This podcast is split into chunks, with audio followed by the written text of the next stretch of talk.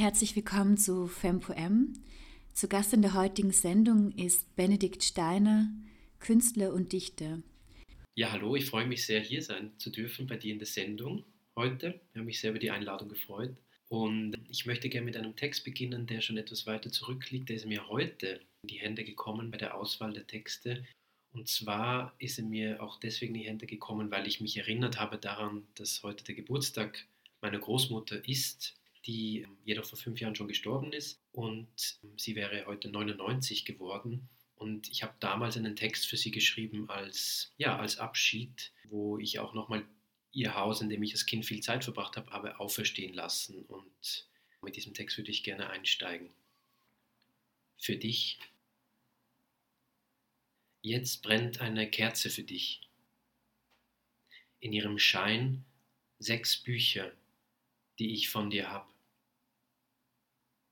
Darüber neigt sich ein violettes Blütengewölbe. Auch wenn es vorbei, wohnt dein Haus noch immer in mir, und du in ihm, kann Raum um Raum betreten, die weichen Treppen spüren, den Schrank riechen mit den Stiften, den Mänteln und Schirmen, kann die Dunkelkammer unter dem Dach beleuchten, durch das Loch im Fenster auf die Straße schauen. In deinem Haus war es warm, unter deinem Haus fuhren die Züge durch, und an seiner Außenseite wuchsen junge Vögel heran. Die vielen Nächte im Bücherzimmer, unter einer schweren Decke geborgen. Mit der Zeit wurde sie warm. Das gemeinsame Fernsehen am Abend, der Teller voller Honigbrote, Bücher auch im Fernsehzimmer vor allem grüne Stapel von Heften, in denen ich erste Stücke Welt fand. Neben dem Bücherzimmer wohnten immer wieder andere, auch einmal ein Cembalo. Manchmal hast du dich ans Klavier gesetzt, nachmittags immer hingelegt. Du warst besorgt um die Welt, interessiert an ihr, hast gesungen bist gewandert und beides mit anderen. Wenn ich Karten von dir, dann nie ohne ein Gedicht. Im Keller werkte ich mit Holz, fand verehrte Kröten vor der Waschküche, wunderte mich über die Kammer voller Wein. Le Chanoir an deiner Küchentür. Modelle von Segelbooten und Raddampfern auf dem Dachboden, in der Wand die Wohnungen für die Vögel. Das rote Radio in der Küche wurde irgendwann silbern und größer. Die Notizzettel mit deiner behutsamen Schrift, Rezepte für Gerichte oder Gesundheit. Im Wohnzimmer sah ich denselben Kirchturm wie auf dem Schulhof.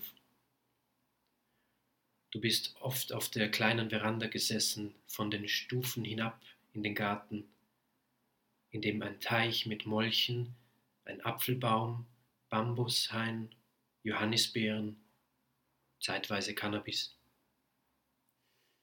Der Kiesweg vorbei an deinem Garten, die Hecke dazwischen, vielleicht Buche. Im Sommer aßen wir unter Goldregen wie du mittags nach meinem Klingeln aus der Küche kamst, verschwommen in den Glasscheiben dazwischen. Wenn ich ging, kamst du jeweils bis vor die Tür, bliebst stehen, bis ich weg. Dein feines Flimmerhaar. Letztes Jahr im Sommer hast du minutenlang die Uhr an deinem Handgelenk gedreht. Als ich dir von mir vorlas, wiederholtest du den Satz, der Sommer kommt in Flügen. Du hast gelächelt, hast mich noch erlebt, als du bereits unterwegs. Dein ernster Blick ins Weit weg, dein leichtes Nicken, dein grünes Jäckchen.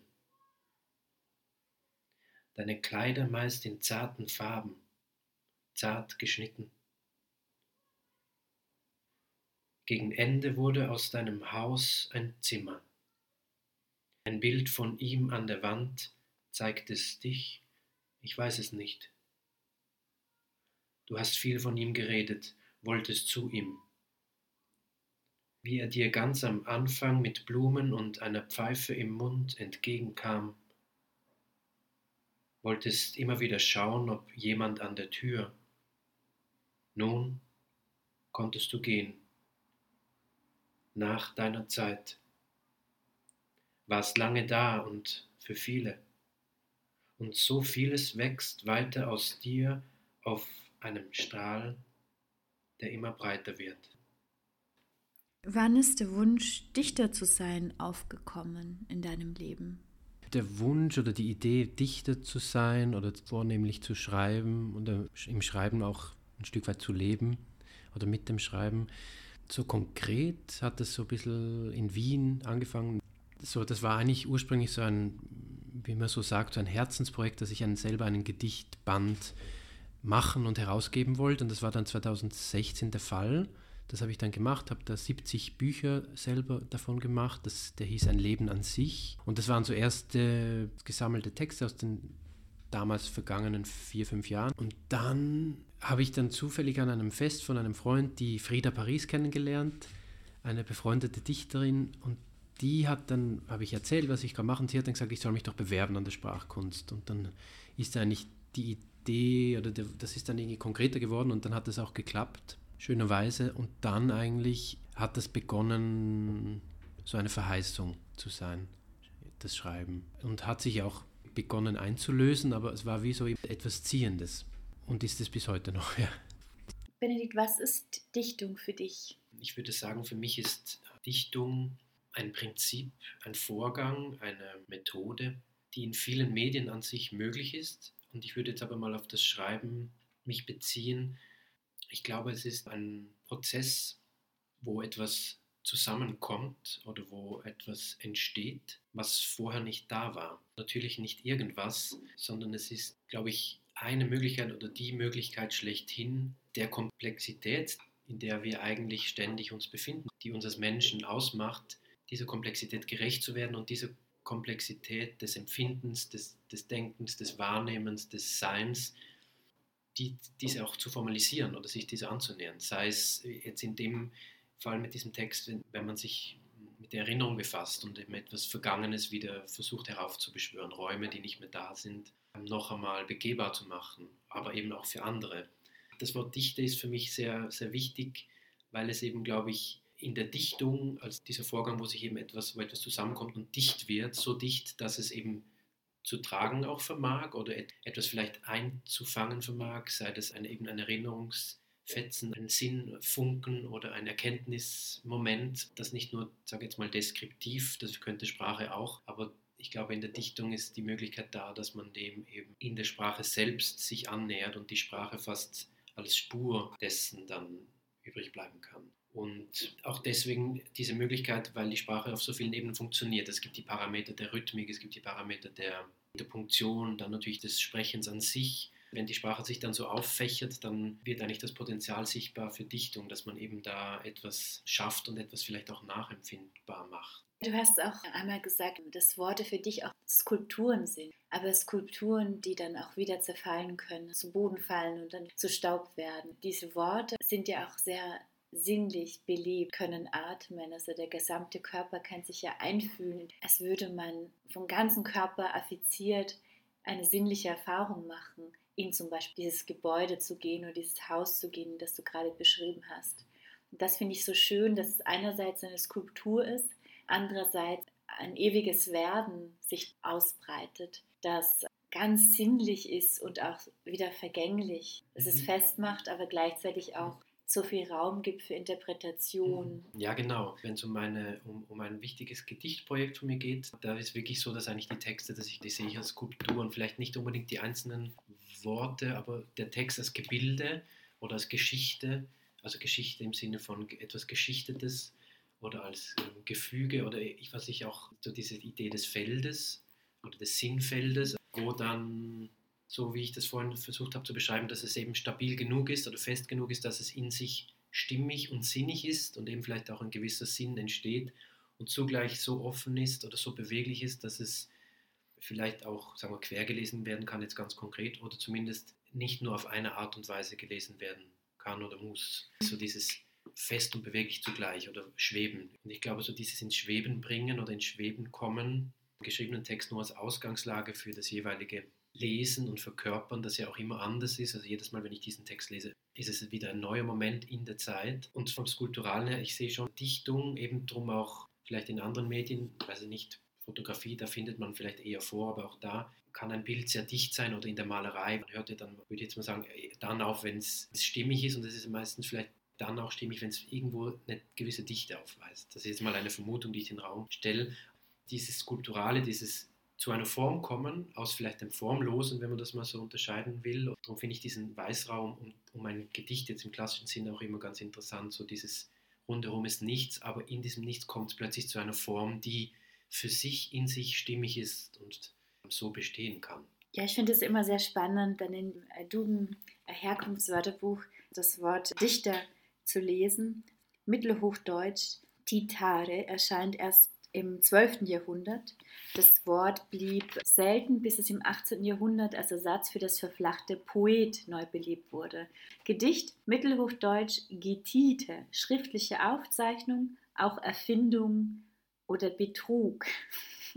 Ich finde das super spannend, dass es einerseits natürlich so diese Dichte als dichtes Nebeneinander beschrieben wird, beziehungsweise als Schicht und dann gleichzeitig eine Erfindung und ein Betrug. Also ich sehe dich ja auch in dem Sinne in deiner Rolle als Dichter, als Alchemist des Lebendigen. Du gießt in dem Sinne das Lebendige, das Erlebte, deine Erfahrungen in Worte und gleichzeitig hebst du die Grenzen zwischen Totem und Lebendigen auf. Du machst Totes lebendig, du machst Vergangenes gegenwärtig, du machst Zukünftiges gegenwärtig und baust Brücken zu verschiedenen Welten und bist ja in dieser Rolle als Dichter eine gewisse Form von Hermes, ein Bote, der zwischen den Welten vermittelt. Ich kann nur sagen, wow, also ich finde, ich könnte dem jetzt gar nichts gerade so hinzufügen, weil ich das wirklich nur nick, ich habe dir nicken zugehört.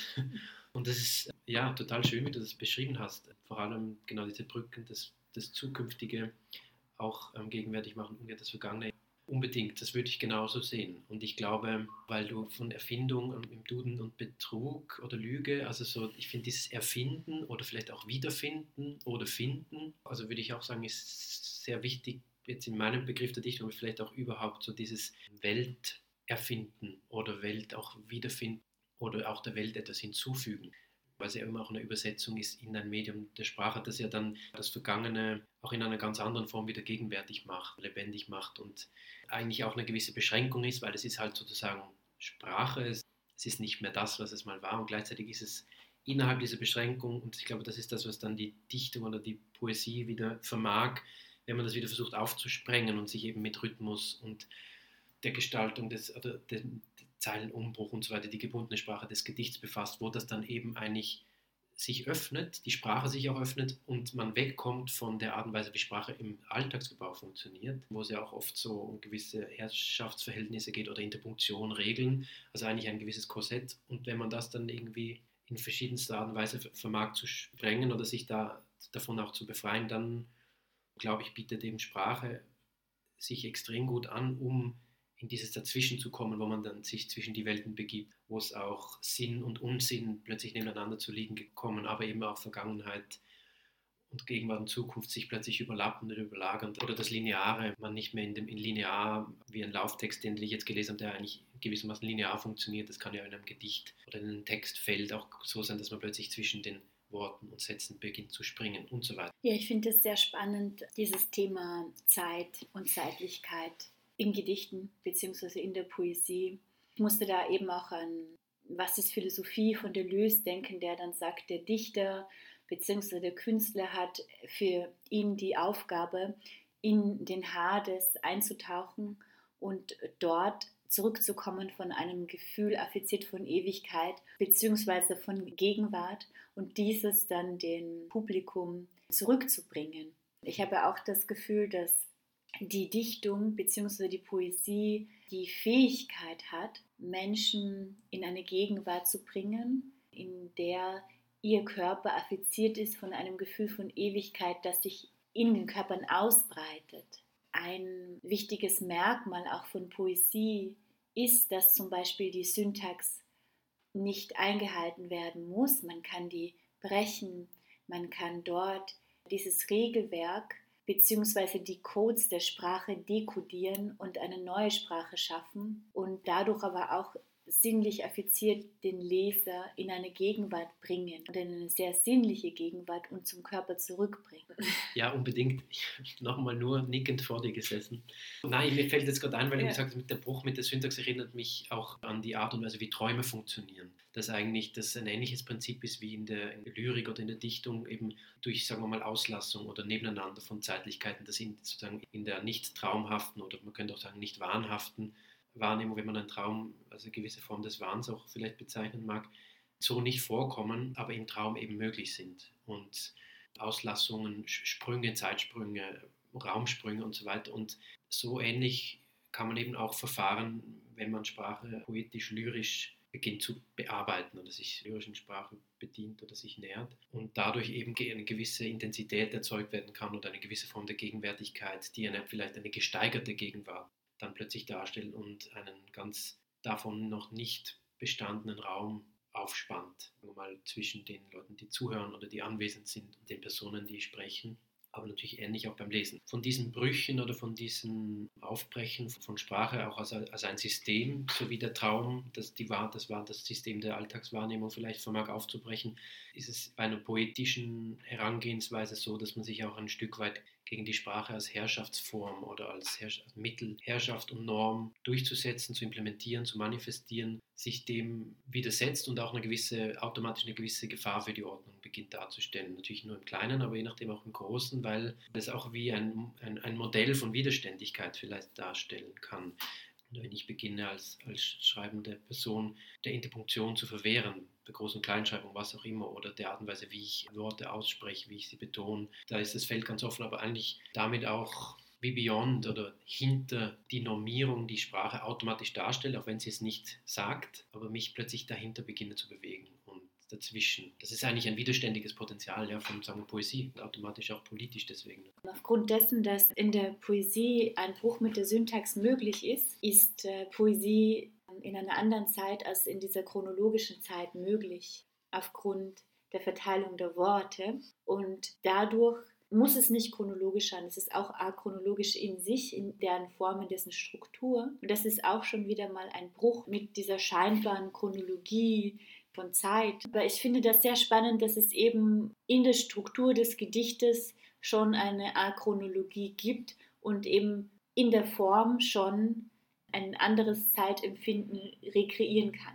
Das fand ich irgendwie auch recht spannend, dass es so in der Form auch schon existieren kann und trotzdem verständlich sein kann. Ja, voll. Also ich finde auch, also ich, ich, ich, sehe das auch als ein sehr großes Potenzial und eine Möglichkeit der Dichtung. Und ich glaube, es ist auch wiederum, da könnte man auch sagen, eigentlich diese Möglichkeit, sich dieser Chronologie oder linearen Auffassung von Zeit, die ja eben auch nur ein gewisses Modell darstellt, sich eben auch dem als Form der Herrschaft zu entziehen und zu sagen, mhm. bei mir in diesem Text rennt das nicht chronologisch ab oder der Text lebt vom Nichtgesagten und so weiter. Weil ich denke mir, es ist ja nie alles drin, sagen wir mal in einem Text, was man vielleicht sagen will oder was war, wenn man sich jetzt bezieht auf etwas, was war. Das, aber ich meine, es, es lebt immer vom Nichtsgesagten auch. Es ist eine, eine Ganzheit, aber auch keine Ganzheit und irgendwo auch immer Fragment vielleicht kommt man dem auch näher, wie Zeit auch noch sein könnte, eben nicht so wie die Uhr oder der Kalender läuft oder die Jahre laufen. Ich habe so das Gefühl, dass das Ungesagte und die Pausen möglicherweise auch dieses sinnliche Erleben ermöglichen, dass nicht alles genau definiert ist und Raum da ist für Interpretation und auch Raum da ist für den Leser oder die Leserin. Ja, finde ich sehr schön, dass du das sagst. Es kommt mir gleich in dem Moment kommt mir in den Sinn, also nicht, ich glaube Malame auch das mal gesagt, ich kann das nicht direkt zitieren, aber im Wortlaut so diese Auffassung, dass eigentlich der Text unter anderem einfach auch nur in Grundlage dafür sein kann, dass eine Empfindung, ein Gefühl ein Körperzustand evoziert wird oder dass der Text eigentlich nur Auslöser, Impulsgeber ist oder Spur. Bei meinen Gedichten geht es viel um das, dass eben vielleicht Spur eines Erkenntnisprozesses, Momente sind, der aber an sich so fragil und so, so ephemer ist, dass das eben dem in die Nähe kommen kann, wie, wie auch Sinngebung oder die Entstehung von Sinn funktioniert, nämlich vielleicht eher punktuell oder eben dichterisch, dass es sich immer wieder verdichtet. So etwas, das kurz besteht und dann wieder zerfällt und sich verwandelt und anders wird. Da fand ich jetzt einen spannenden Gedanken, auch, dass du Mallarmé erwähnst. Ja. Mallarmé hat auch ein sehr schönes Kapitel geschrieben über Igitur und über die Mitternacht. In dieser Mitternacht von Mallarmé herrscht die Essenz des Meeres, schreibt er. Ich denke eben, dass Poesie die Möglichkeit eröffnet, dass man in diese Mitternacht hineinfällt. Und ich fand das so schön, dass er geschrieben hat, da herrscht die Essenz des Meeres. Und dahin will ja der Körper. Hm. So, wir sind ja auch ein Wasserkörper. Ich fand das irgendwie spannend, dass Malami über diese Essenz des Meeres geschrieben hat, die eigentlich in diesen Räumen der Literatur auch wieder existiert. Die Essenz des Meeres, ich finde das interessant, weil das ein, ein Satz oder eine ein Bild ist, das mich so ins Stocken bringt und ich mir eigentlich, also im guten Sinne, wo ich mir gerade so nichts vorstellen kann darunter und eben gleichzeitig schon, weil es irgendwie so Spannung erzeugt. So was, was ist, ist die Essenz des Meeres, der Regentropfen, der reinfällt, oder ist das ist so auch das Potenzial eben von sagen wir, einem dichterischen Umgang mit Sprache, wenn man so will. Mich hat mal ein Dozent an der Sprachkunst, wo ich studiert habe, der Michael Donhauser, äh, festgestellt, Sprache ist an sich poetisch also jedes Husten, jedes Räuspern, jedes Innehalten, jedes Überlegen, jedes Stolpern ist schon Sprache gleich Poesie, wenn man so will, Sprache gleich Dichtung, was ich sofort unterschreiben würde, aber trotzdem sage ich jetzt mal einen dichterischen Umgang von Sprache, diese Möglichkeit eben bietet, solche Bilder zu erzeugen, die einen ins Stolpern bringen, irritieren, die Widersprüchlichkeit oder Spannung erzeugen. Und das ist dann vielleicht das, was so diese Sinn- und Sinnlichkeitsthematik aufwerfen. Also so, man hat ein Bild, das aber irgendwie nicht so ganz greifbar ist, aber trotzdem sinnlich an sich etwas anbietet, aber gleichzeitig den Sinn kitzelt, aber das beides so ein bisschen in Spannung versetzt oder sehr stark in Spannung versetzt. Bei Essenz des Meeres finde ich das wirklich, weil auch Essenz ist ja, nein, ich finde Essenz, weil Essenz ist ja auch ein Wort, was ja einerseits sinnlich ist, die Essenz, der Auszug, die Essenz eines, weiß ich nicht, die, wenn man ein, in ein Kraut lang kocht, dann kann man Essenzen ja. daraus gewinnen, aber es ist auch ein, ein, die Essenz einer Thematik, also und dann aber wiederum des Meeres auch kann man sich vorstellen, ist aber eigentlich auch wieder ein Symbol für, Das Meer ist so groß, dass man sich dann die Frage auch aufkommt, wie, wie ist es möglich, die Essenz des Meeres zu gewinnen, wenn man das jetzt mechanisch machen wollen würde. Und wiederum ist es aber auch natürlich im übertragenen Sinne möglich, das zu verstehen. Also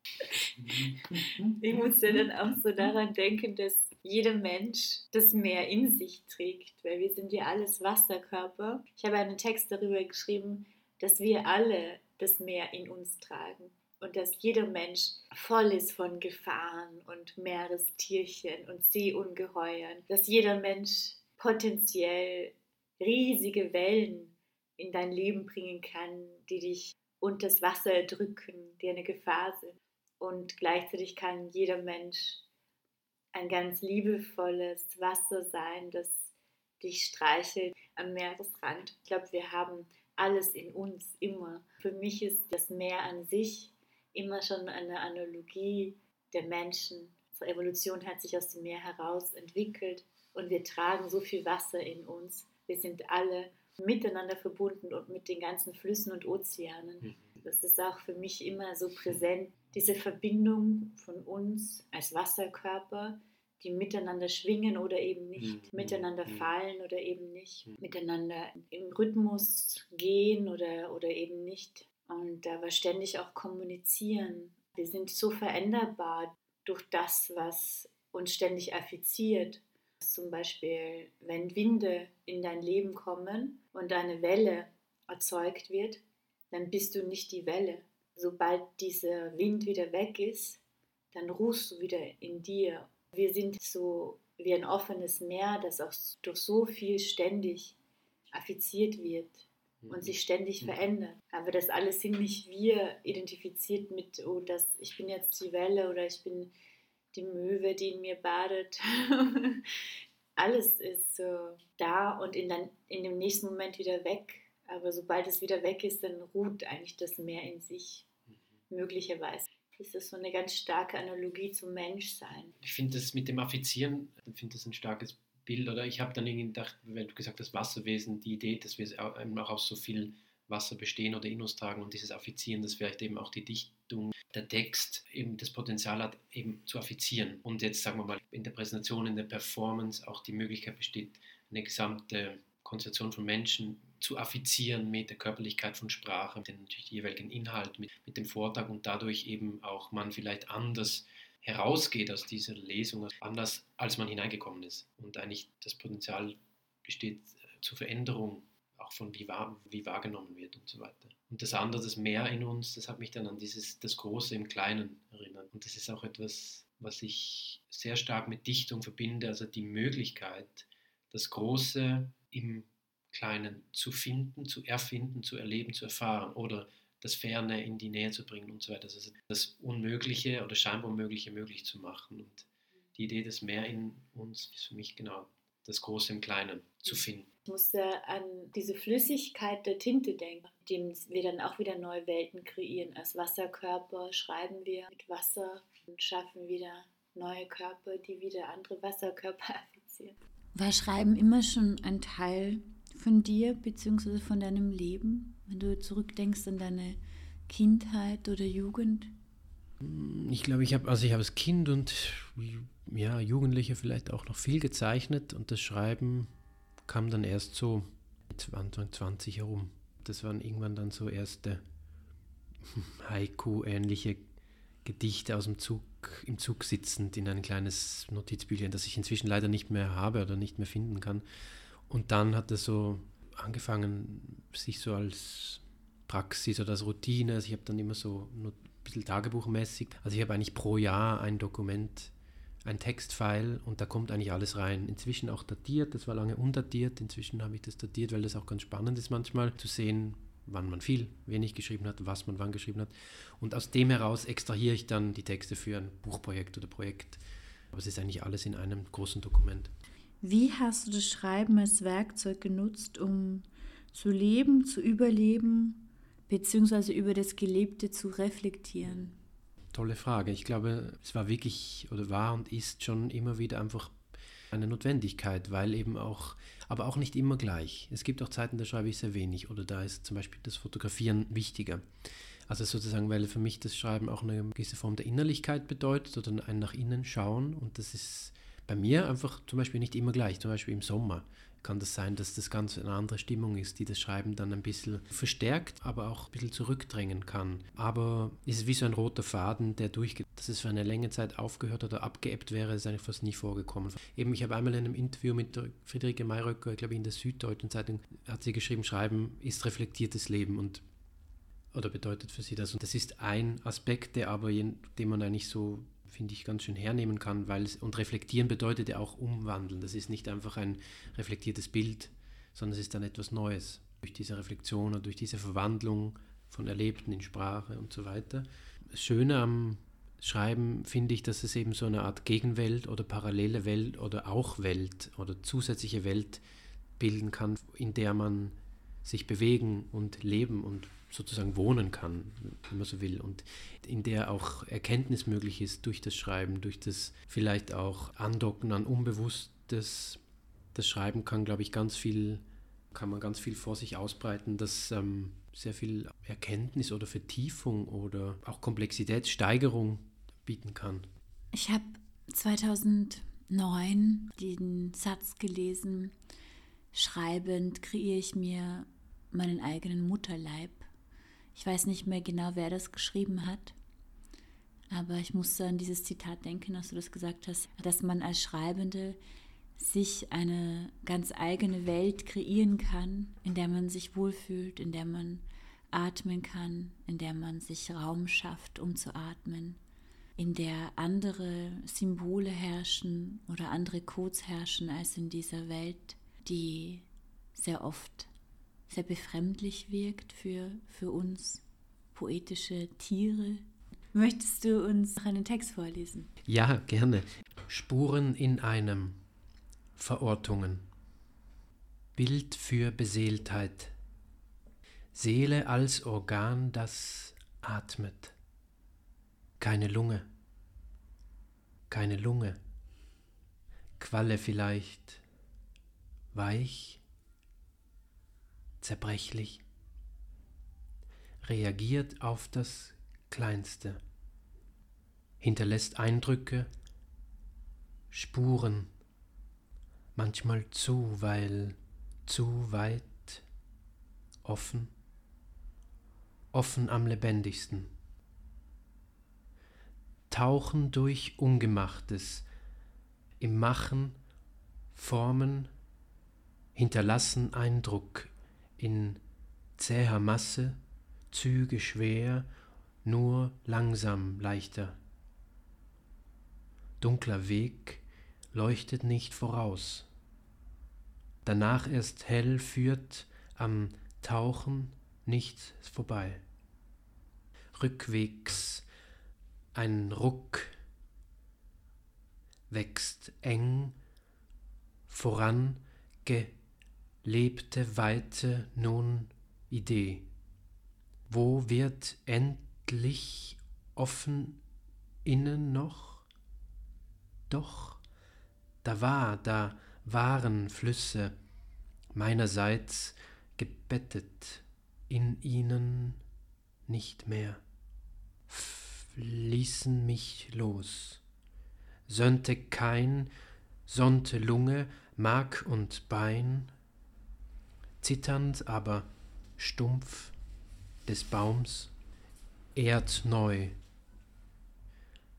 Lande Basis naht, Übergang langsam gehen den Lichter hinein, er innern an damals dich, te, toi, du, ja du, Aufatmu, ng, ng, pocht sanft, beständig an die Wärmetür in uns.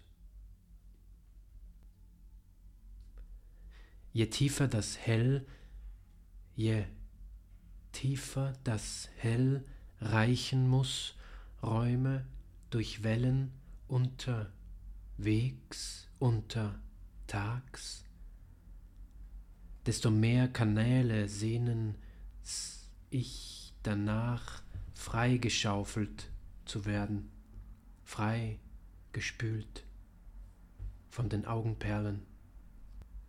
Zeitschnüre, durch Rückblenden brennend, einzeln unmöglich Geflecht, im Dunst des alten Glücks, heute, danach, Postkonnektivbrüche, verdauend Brücken, bauend sich irgendwie erhalten am Lebensrund nächtliches Spiel.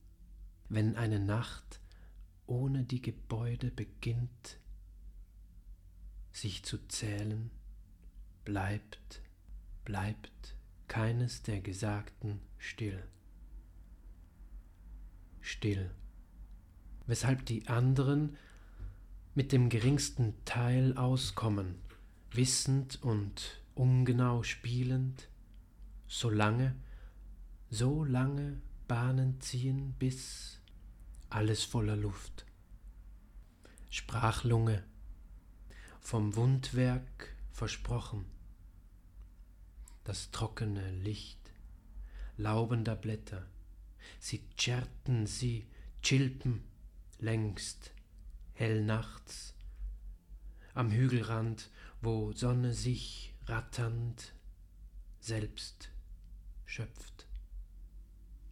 Klarung voran, doch wie, voran, doch wie im offen weiter strahlen, innen gefestigt als Kräfte spüren Spur Zukunft in Sicht fahren auf offenem Feld, nie offener, drängen nach außen, formen sich kümmernder Vision. Alternativlos AD. Du arbeitest als Werklehrer bzw. gestalterischer Betreuer mit Jugendlichen in Haft. Wie bringst du Sprache bzw. Schreiben in deine Arbeit mit den Jugendlichen ein? Also es kommt immer darauf an, weil, also weil die Jugendlichen dort alle sehr unterschiedliche, sage ich mal, Stimmungen und Voraussetzungen mitbringen und auch Dynamiken, je nachdem, ob es eine Gruppe ist oder ob sie allein sind. Hat das Schreiben mal mehr, mal weniger Stellenwert. Ich hatte einen Burschen einmal, der hat sehr viel geschrieben, der hat auch bis hin zu Werbetexten geschrieben. Also der hat wirklich, da hat man gemerkt, der hat in Sprache gedacht, auch im Text und hat dann ganz spontan Gedichte geschrieben, einfach so hingeworfen. Sehr assoziativ, sehr spontan, sehr, frisch, teilweise sehr komplex. Also das ist wirklich da, aber der hat das in einer Natürlichkeit gemacht. Also das ist einfach so plötzlich so da gewesen. Das ist, war bis jetzt auch nicht bei vielen anderen so, dass der Text so wichtig ist. Im Sommer habe ich mit den Jugendlichen als Gruppe einen Rap geschrieben. Da war Text schon sehr wichtig. Also da haben sie von ihrem Gefängnisalltag erzählt in dem Rap und haben natürlich auch manche andere Raps zitiert. Da war die Sprache und der Text eine Möglichkeit, ihnen eine Stimme zu geben und ihnen zu ermöglichen, von sich zu erzählen, von Gefühlen, von Tatsachen des alltäglichen, des Alltags im Gefängnis und so weiter. Und das dann auch vorgetragen und das war eine gewisse Form der Selbstermächtigung auch. Empowerment, man, im Kleinen natürlich, es ist, ist und bleibt das Gefängnis, aber es war wichtig, gut das daran zu arbeiten als Gruppe und es war auch, glaube ich, für sie eine wichtige Erfahrung. Und sonst habe ich auch szenische kleine Übungen schon gemacht, Konflikte aufschreiben und dann noch einmal schreiben, aber anders, also so ohne zu schimpfen, jetzt vereinfacht gesagt, also eigentlich die Möglichkeit durch das Schreiben und den Text. Viele haben dann, glaube ich, tatsächlich Konflikte auch aus ihrem Alltagsleben genommen und die dann in einer neuen Version, also dieses Abbilden, dieses und dieses Neuformulieren dann eigentlich auch neue Möglichkeiten des, der Kommunikation und des Erlebens und des, des Wirkens durch Sprache auch dann zeigen konnte. Und auch dann manchmal haben wir die kurz noch gespielt, also szenisch. Also von daher hat die Sprache und der Text schon seinen Platz, aber immer je nach Situation, weil die tatsächlich jeden Tag anders ist dort. Wie ist es in einer Gesellschaft, wie in der, in der wir leben, die zum Beispiel Philosophen wie Byung-Chun Han als neoliberales Regime bezeichnen, den Beruf eines Dichters bzw. eines Schreibenden zu leben bzw. zu wählen? Ich glaube, es macht so, wie die Gesellschaft, oder ich sage jetzt mal ganz konkret mitteleuropäische Gesellschaften funktionieren mit dem vorherrschenden Kapitalismus, mit dem zunehmenden Rechtsdruck auch, ist es und sozusagen die, die über, alles, über allem schwebende Idee der Verwertbarkeit von Gütern, äh, von, von Ideen und so weiter, ist es eigentlich so, glaube ich, oder empfinde ich es, dass, dass man sich gerade immer wieder, gerade deswegen nicht ständig diese Räume wieder schaffen muss für, für das Poetische. Und das muss nicht nur das Schreiben sein, weil ich glaube, das ist nur eine Möglichkeit der Formalisierung. Ich glaube, Poesie oder Dichtung oder dichterisches Leben, das beginnt schon viel früher. Und das ist eigentlich eine, eine Art und Weise, Welt wahrzunehmen. Und ich glaube, also es ist eine Form der Wahrnehmung, die sich eben absolut nicht an Verwertbarkeit oder Profit oder Gewinnen, Verlieren oder Angst oder Abgrenzung und so weiter überhaupt nicht sich über solche Begriffe definiert, sondern eben gerade alles andere will. Und von daher ist eigentlich das Dichterische, glaube ich, eben eine Form der Widerständigkeit, aber auch eine Art, von, ein Stück weit bedroht, glaube ich, oder verlangt eben durch Alltag und wie Alltag auch mitorganisiert wird von gewissen ähm, Sachzwängen, eigentlich diese, diese Räume, wo man vielleicht auch das Poetische umarbeitet in Text oder wo man überhaupt sich wieder vielleicht auch rückbesinnt auf, auf eine Form der Wahrnehmung, die, die da vielleicht gerade untergegangen ist oder so. Worauf ich nicht hinaus wollte, ist so diese Trennung von sagen wir, Alltag und Kunst oder weil ich glaube, dieses poetische, die Möglichkeit des Poetischen liegt auch im, im Wechseln einer Windel oder im Kochen am Abend oder im freien Spiel mit einem Kind, im, in der BIM, in, in der Tram wach wahrzunehmen, wie ist die Stimmung da scheint wer zu schlafen, schlaft die Person wirklich und so weiter. Also die Art und Weise, wie man mit, Welt in Kontakt, mit der Welt in Kontakt tritt.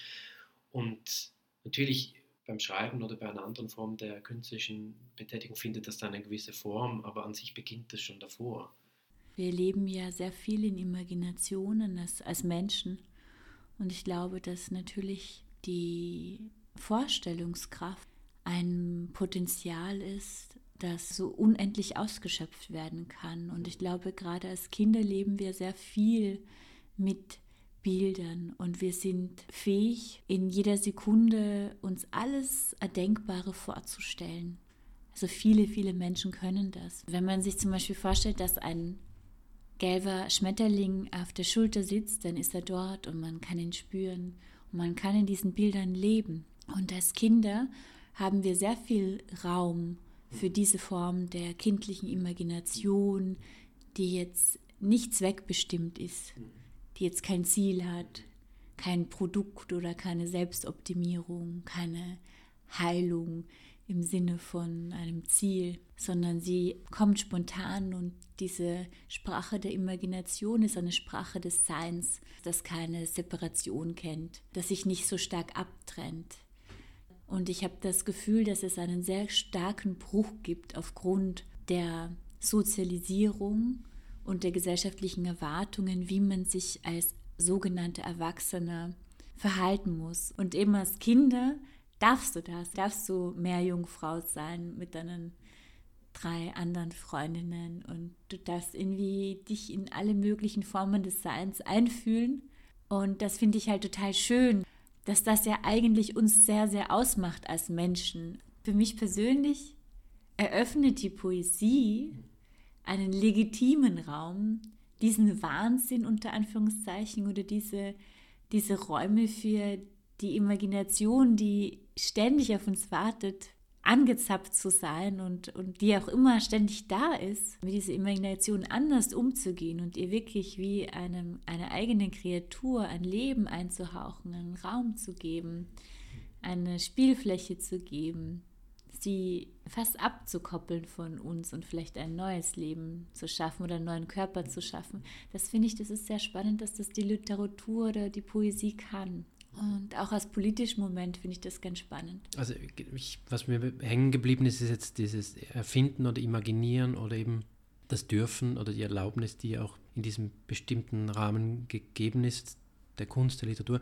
Und gleichzeitig erlebe ich schon auch, dass sich das irgendwie ganz, eigentlich auch ganz gut so, wie soll ich sagen, in den Alltag verästeln lässt. Zum Beispiel beim Erfinden einer gute Nachtgeschichte, wo eigentlich dann auch sozusagen das poetische Prinzip schlechthin des Erfindens oder eben auch des Behauptens oder beim, beim Spiel mit einem Kind, beim freien Spiel das beim, oder beim Herumtollen, beim Übertreiben. Vielleicht ist auch die, die Literatur oder die Kunst ein Übungsfeld oder umgekehrt, vielleicht ist der Alltag ein Übungsfeld dafür, um wieder in Verbindung zu kommen mit, sagen wir mal, mit der Welt oder auch mit der Umgebung und mit dem Imaginieren, das uns auch ermöglicht, die, die Welt als etwas anderes zu leben als nur nackte Tatsachen oder materialistisch gegebener Sachverhalt. Dichtung für mich eine Vorgehensweise, ein Prinzip, das, das eben auch, glaube ich, außerhalb des, der Literatur an sich, dieses Raums, dieses, dieses Sprechen über Text in einer bestimmten Form eigentlich potenziell angelegt ist. Eben als, als Form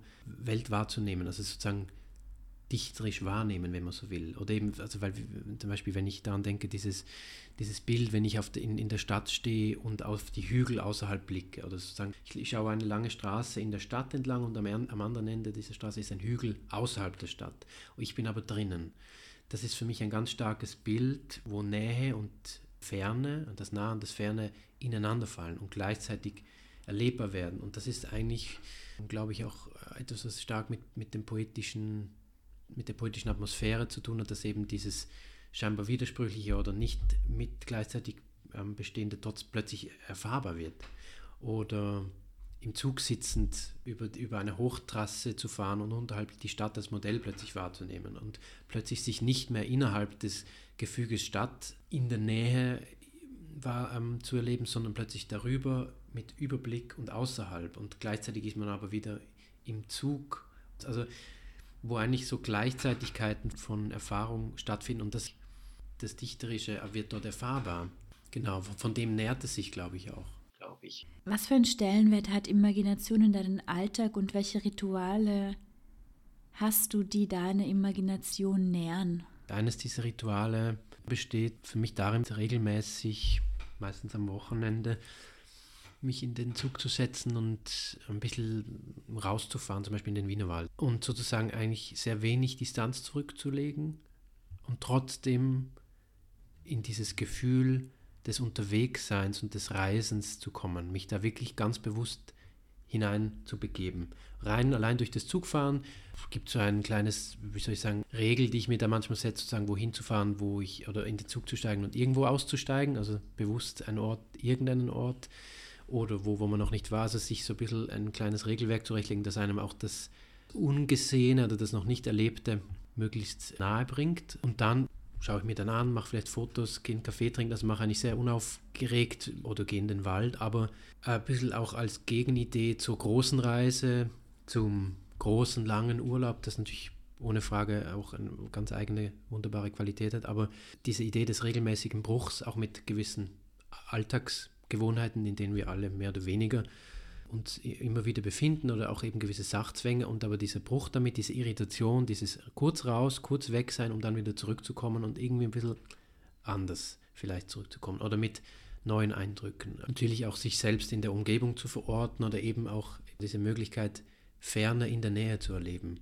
Ich sehe da wirklich ein riesiges Potenzial, weil ich glaube, die Ferne, die, diese Sehnsucht, das Fernweh, eben das, nachdem, glaube ich, viele von uns sich immer wieder sehen, das beginnt eigentlich aller spätestens am Stadtrand, würde ich sagen. Also es ist ja auch schon innerhalb der Stadt möglich, diese, diese Momente zu haben, wo es gehört, da, da riecht es nach Meer oder da ist gerade eine Stimmung wie damals in Südfrankreich. Dieses in Bewegung kommen. Das ist auch etwas, was ich, glaube ich, wieder mit an, im Dichterischen verorten würde. Dieses in Schweben bringen, in Schweben kommen, eine Bewegung anwerfen. Ja, ich finde das spannend, dieses Zugabteil, in dem alles gegenwärtig ist und alles seinen Platz hat und draußen die Welt eben auch gegenwärtig ist und ihren Platz hat. Und gleichzeitig gibt es diese Illusion von Zeit, die so schnell verfließt. Obwohl zwei Gegenwarten da sind, fühlt es sich an, als würde die Gegenwart ins Laufen kommen und in eine Zukunft laufen. Und ich finde das sehr spannend, diese gleichzeitigen Zeit Gefühle zu erleben, die ja eben auch in der, in der Dichtung möglich sind. In der Imagination, dem Erfinden Alexander Kluge, ich kann es nicht direkt zitieren, aber so diese, dass er eigentlich sagt, es ist so unglaublich wichtig oder eben auch notwendig für uns als poetische Tiere zu erzählen oder eben zu erfinden, um über die nackten Tatsachen und Begebenheiten hinauszukommen. Mit der Vorstellungskraft oder mit dem Erzählen, mit dem, mit dem Dichten, mit dem Erfinden, Gegenwelten oder neue Welten oder sozusagen Parallelwelten zu erschaffen, die aber trotzdem dann die Kraft haben, auch Teil unseres Lebens zu werden und, und, und, und eigentlich die, die wir da eigentlich mit hineinnehmen können. Und das eben auch so unbedingt, unbedingt brauchen.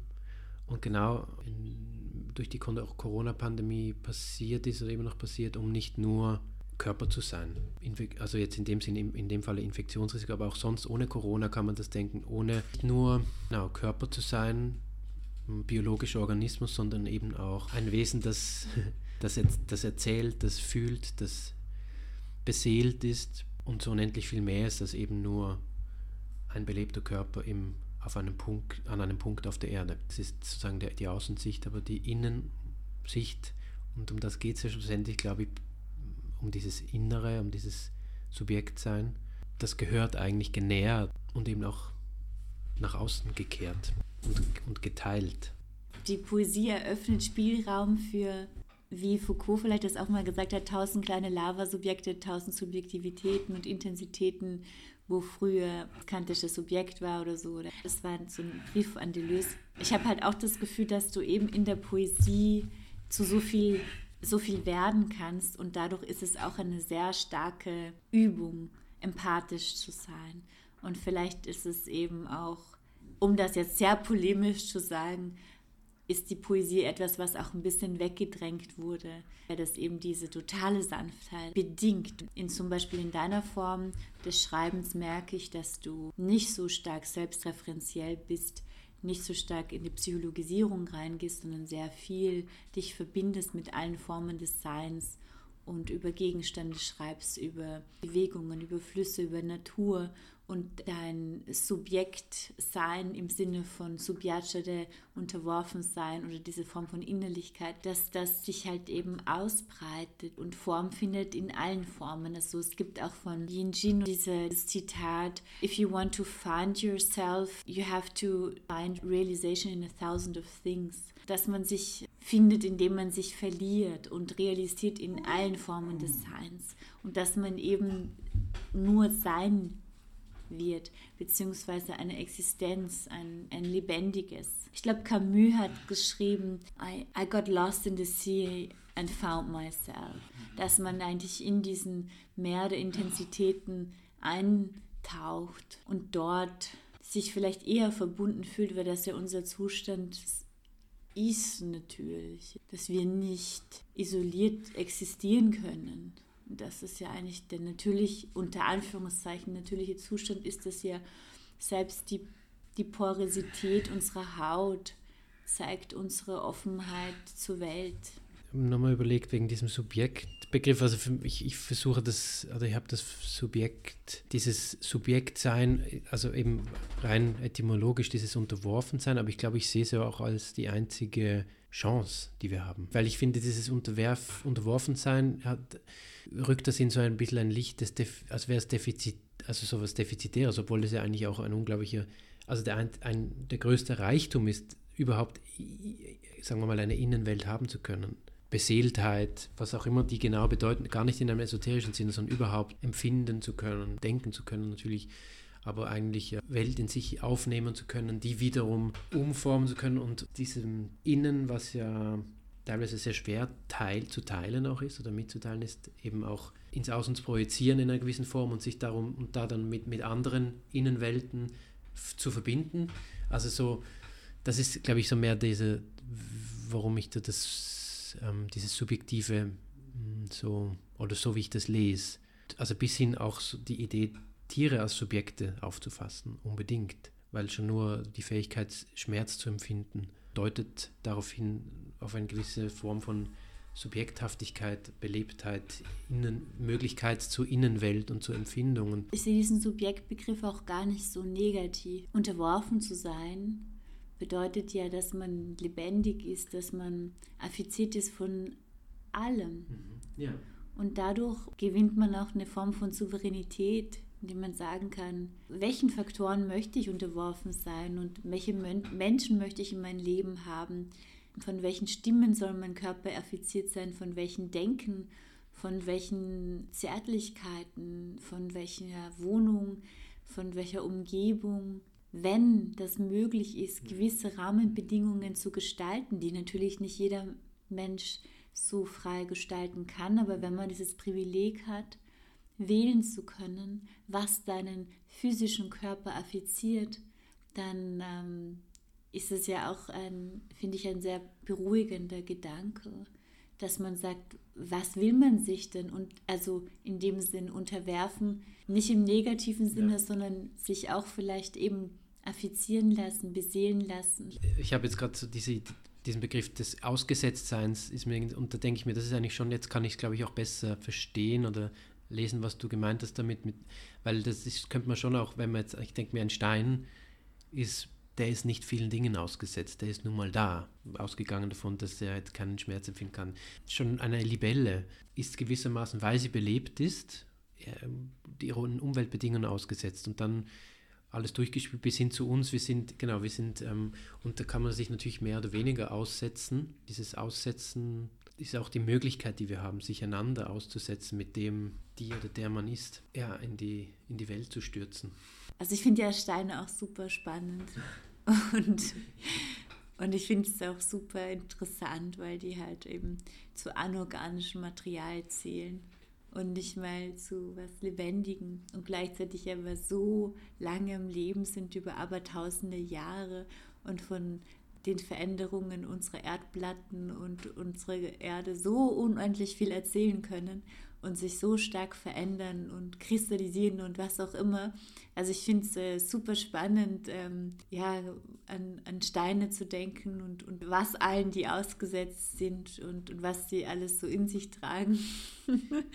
in, dem, in dem Sinne. Zum Beispiel im Mittelalter gab es mal so eine Anekdote, wenn man geschaffen wurde und eben selbst Leben erzeugen kann, dann ist man ein Mensch oder ein Tier. Und wenn man eben geschaffen wurde, aber kein Leben kreieren kann, dann ist man der Teufel oder ein Mineral. Okay. Und das fand ich jetzt super spannend, wenn manche Philosophen dann gesagt haben, ich will ein Mineral sein. Ich möchte mich nicht fortpflanzen. Aber ich fand das irgendwie so spannend, dass dann so manche Philosophen sich unglaublich viele Gedanken über Mineralien gemacht haben und über, über die Kriminalisierung von Anorganischen. Ja, nein, ich finde das gut, dass du das, weil also es ist schon natürlich, ich habe das jetzt sehr, ähm, wie soll ich sagen, so gegenübergestellt, also sozusagen das genau an organisch anorganische Stein als Beispiel herangezogen. Und natürlich kann ich darüber nicht so viel sagen, da ich kein Biologe bin, aber ich denke mir, das Potenzial eben wiederum des poetischen Wahrnehmens ist eben zum Beispiel die Steine natürlich zu beleben sei das in einem Text oder auch einfach in, im alltäglichen Sprechen über Steine. Natürlich kann oder eben so wie du oder wie du gesagt hast mit den ganzen Schichten, das ist ja dann auch, das finde ich überhaupt spannend. Das muss ja gar nicht zum Beispiel eine Form der sagen wir, esoterischen Belebung sein im Sinne von Steine haben auch eine Seele, sondern so wie du gesagt hast, rein phänomenologisch.